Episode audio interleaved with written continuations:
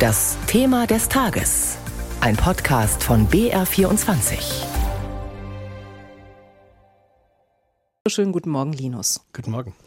Wie sieht es denn beim RBB mit der Aufarbeitung der Affäre rund um Patricia Schlesinger aus? Ja, du hast es gesagt, Patricia Schlesinger wurde im August abberufen als Intendantin des RBB und ist inzwischen auch fristlos entlassen worden. Das ist ein einmaliger Vorgang, sowas gab es bisher nicht in der ARD.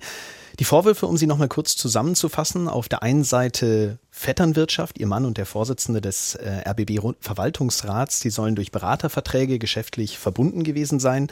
Zum anderen steht Patricia Schlesinger auch wegen Abrechnungen in der Kritik. Private Abendessen zum Beispiel sollen über den RBB abgerechnet worden sein. Generell ermittelt die Generalstaatsanwaltschaft Berlin gerade wegen Verdachts auf Untreue und Vorteilsnahme, aber die Ermittlungen, die laufen noch. Im Zuge dieses Skandals sind ja auch andere Rundfunkanstalten in die Kritik geraten, der NDR und auch wir beim BR. Und auch hier wurde ja über große Skandale gemutmaßt. Was ist da dran? Ja, man konnte den Eindruck haben, wenn man die Überschriften, die Meldungen gelesen hat, dass hier ähnliche Probleme drohen, ähnliche Missstände da sind. Stand heute kann man feststellen, dass nichts herausgekommen ist, was auch nur in Ansätzen so problematisch war wie das Geschehen beim RBB. Beim Bayerischen Rundfunk gab es Nachfragen wegen Nebentätigkeiten und großzügiger Dienstwagenregelungen einer Direktorin oder einer hohen Abfindung für einen ehemaligen Direktor. Man kann da über die Verhältnismäßigkeit diskutieren, aber gegen Gesetze verstoßen wurde dabei nicht. Ich konnte vor kurzem auch mit der Intendantin des BR, Katja Wildermuth, über diese Aufarbeitung der Geschehnisse sprechen, innerhalb der ARD insgesamt, und das hat sie gesagt. Was man festhalten muss, ist, dass tatsächlich jetzt auch die vielen Wochen auch interne Recherchen ergeben haben, dass viele Verfehlungen, die im RBB vorgekommen sind, in anderen Landesrundfunkanstalten und speziell beim Bayerischen Rundfunk nicht vorgekommen sind. Wir haben keine versteckten Boni, wir haben keine Überkreuzbeschäftigung von Ehegatten und so weiter. Aber es gibt eben nach wie vor Versuche, auch problematische Vorgänge beim BR ja, zu enthüllen, sage ich mal. Die Pressestelle beim BR, die hat mir gesagt, dass es kleinteiligste Presseanfragen zu allen möglichen Vorgängen und Gerüchten gibt. Aber ja, wirkliche Skandale, die gab es beim BR bisher nicht.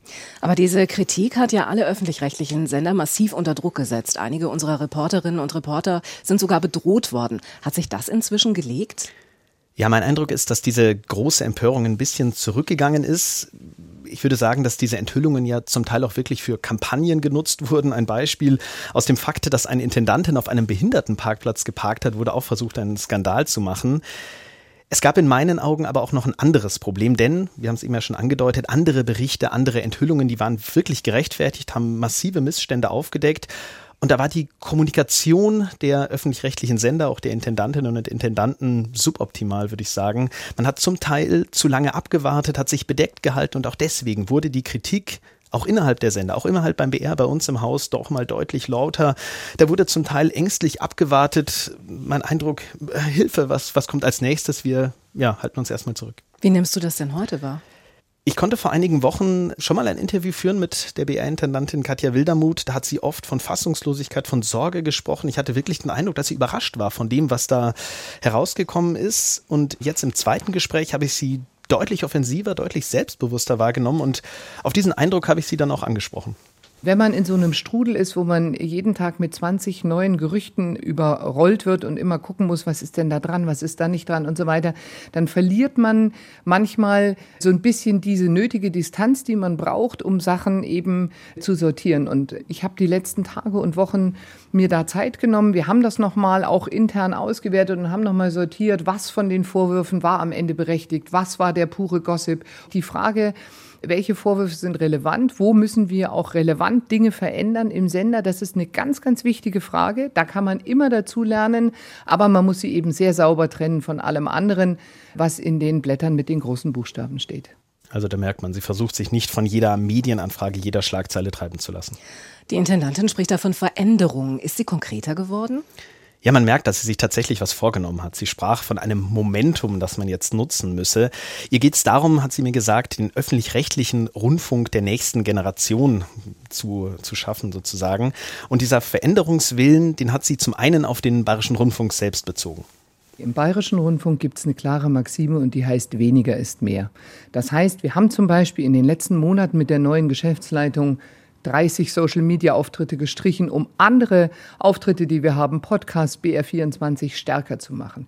Wir haben mit der neuen Geschäftsleitung entschieden, Stichwort schlankeres Produzieren, bestimmte Studioausstattung und so weiter zu lassen, Entscheidungen in einem Volumen von 25 Millionen, die dem, nächsten, dem Bayerischen Rundfunk in den nächsten Jahren erspart werden. Also weniger ist mehr ist das ganz klare Motto für den Bayerischen Rundfunk.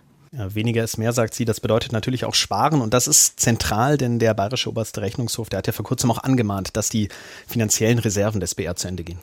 Der BR ist ja eine von insgesamt neun Landesrundfunkanstalten in Deutschland. Alle zusammen bilden die ARD und auch da wird ja immer wieder mehr Zusammenarbeit gefordert. Ja, dieser Ruf nach Kooperation, der ist an sich nichts Neues, aber mein Eindruck ist, dass es da oft bei Ankündigungen, Ankündigungen blieb, bei unausgegorenen Plänen. Die Frage ist eben, wie groß ist der Wille wirklich? Und mit Blick auf die ARD als Gesamtes, da hat Katja Wildermuth ihre Forderungen unter ein Motto gestellt, das ist nämlich einer für alle. Es ist nicht notwendig, dass wir regional sind im Bereich Verwaltung und IT. Wir brauchen nicht so und so viele Reisekostenstellen. Wir brauchen nicht so und so viele Materialbeschaffungen, sondern da brauchen wir Kompetenzzentren in der ARD, wo dann eine Stelle es für den gesamten Verbund beschafft. Und gleichzeitig gilt das auch für alle programmlichen überregionalen Themen. Wir sind ja sehr, sehr stark in der Regionalität, darum beneidet uns ganz Europa, aber überregionale Themen, Stichwort Gesundheit, Verbraucher, aber auch Literaturkritik. Wir brauchen nicht mehr acht verschiedene Tipps zum Heizen, acht verschiedene Tipps zu Hüftoperationen. Auch hier brauchen wir Kompetenzzentren, wo dann einer für alle produziert. Kompetenzzentren. Da werden die Intendantinnen und Intendanten in der ARD sicherlich aufhorchen. Die treffen sich in den kommenden Tagen und da wird sicherlich über so eine Idee diskutiert werden. Kannst du noch kurz sagen, wie leicht sich solche Kooperationen realisieren lassen? Ja, das ist die große Frage. Ich denke, innerhalb der öffentlich-rechtlichen Sender, da gibt es einen unterschiedlichen Reformeifer und man muss sicherlich auch mit einbeziehen, dass die Politik da auch eine wichtige Rolle spielt, denn die hat keinen Einfluss auf den Inhalt des, des Programms, aber die gibt eben den Rahmen vor, welche Sender soll es geben, welche Rolle spielen digitale Ausspielwege und da muss es sicherlich einen Dialog geben zwischen Politik, Sendern und Gesellschaft als Ganzes. Sagt Linus Lühring aus unserer Medienredaktion und das war unser Thema des Tages zur Reformdiskussion beim öffentlich-rechtlichen Rundfunk. Eines der großen Themen bei den Münchner Medientagen, die heute beginnen.